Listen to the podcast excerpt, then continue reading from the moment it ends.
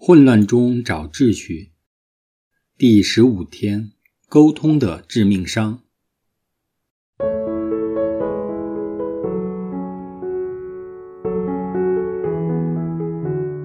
在过去的十天，我们从不同角度去反思关于生命优次这个话题。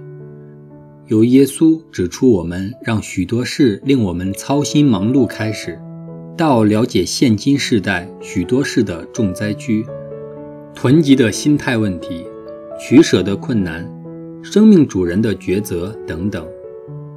接着，我们认识生命中另一种包袱，同时亦是另一种囤积，就是情感包袱和心灵枷锁。而导致情感包袱和心灵枷锁产生的原因，就是人与人之间的关系，亦是忙碌的现代人严重忽略的一环。这些看不见的包袱及枷锁，与其他物质及非物质的囤积一样，同样只有真正信靠天主才有出路。也就是说，如果我们坚信我们是天父的子女，天国的继承者。我们就有来自主耶稣的权柄，有能力对抗及驱逐魔鬼在我们身上的工作，释放包袱和枷锁。但如果我们要获得持续的自由，我们就需要改变生活习惯及模式。我们在过去两天强调过，我们要把生命的重心重新放于人与人的关系之上。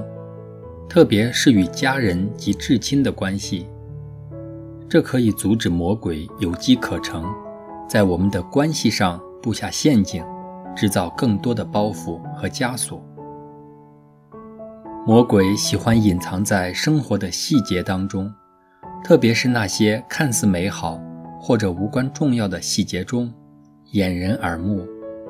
所以，面对人与人之间的关系，我们不可以掉以轻心，其中最重要的关键就是我们与人沟通时的态度及模式。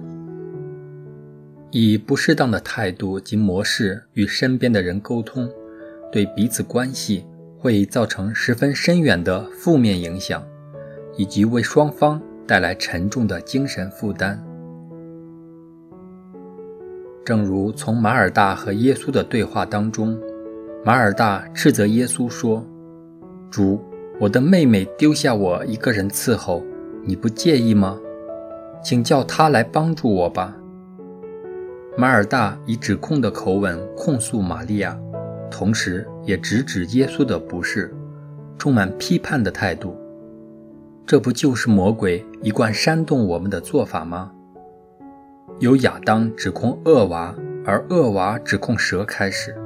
贯彻始终，直到此世界的终结。这种沟通的方法，互相推卸责任，源于自私或自我保护的动机。这种透过指控他人来证明自己理直的做法，有贬低他人以抬举自己之嫌。在一些更严重的情况中，指控者甚至会以贬低他人的人格来抬举自己的信誉。这些指控行径虽有程度之分，但同是自我中心和罔顾他人需要及感受的行为，都是主耶稣所斥责的。要防止自己成为指控者，我们需要学习天赋的慈悲，不去判断他人，也不定他人的罪。否则，就算我们放多少时间及心血在人际关系上，也是于事无补。反而弄巧成拙。耶稣在路加福音第六章三十六至三十八节这样说：“你们应当慈悲，就像你们的父那样慈悲。你们不要判断，你们也就不受判断；不要定罪，也就不被定罪。你们要赦免，也就蒙赦免。”你们给，也就给你们，并且还要用好的，连按带摇，以致外衣的升斗，倒在你们的怀里，因为你们用什么升斗量，也用什么升斗量给你们。让我们在人与人的关系当中，以天父慈悲的面容彼此相待。圣德兰修女说过：“如果你判断别人，你就没有时间去爱他们。”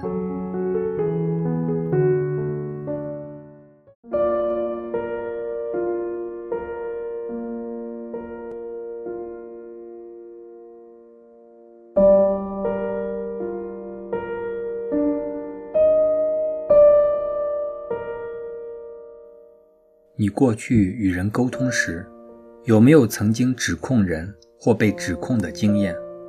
结果如何？你有何感受？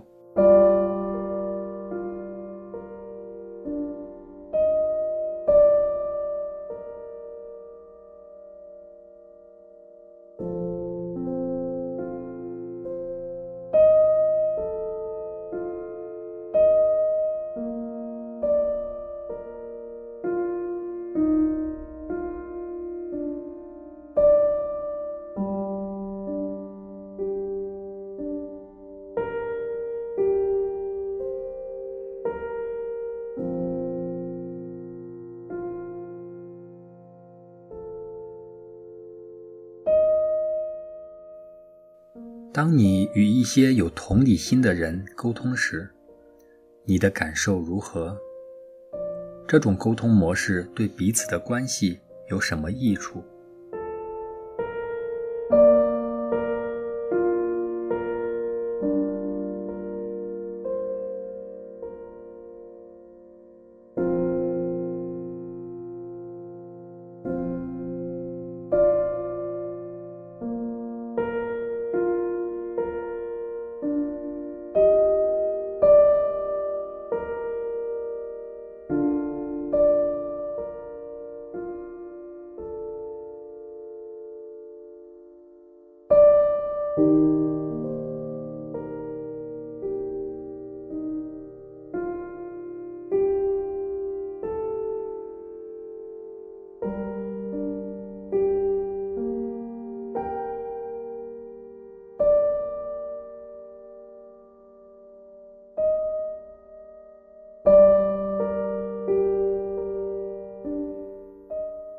你与人沟通的习惯及模式，有什么可以改善的地方呢？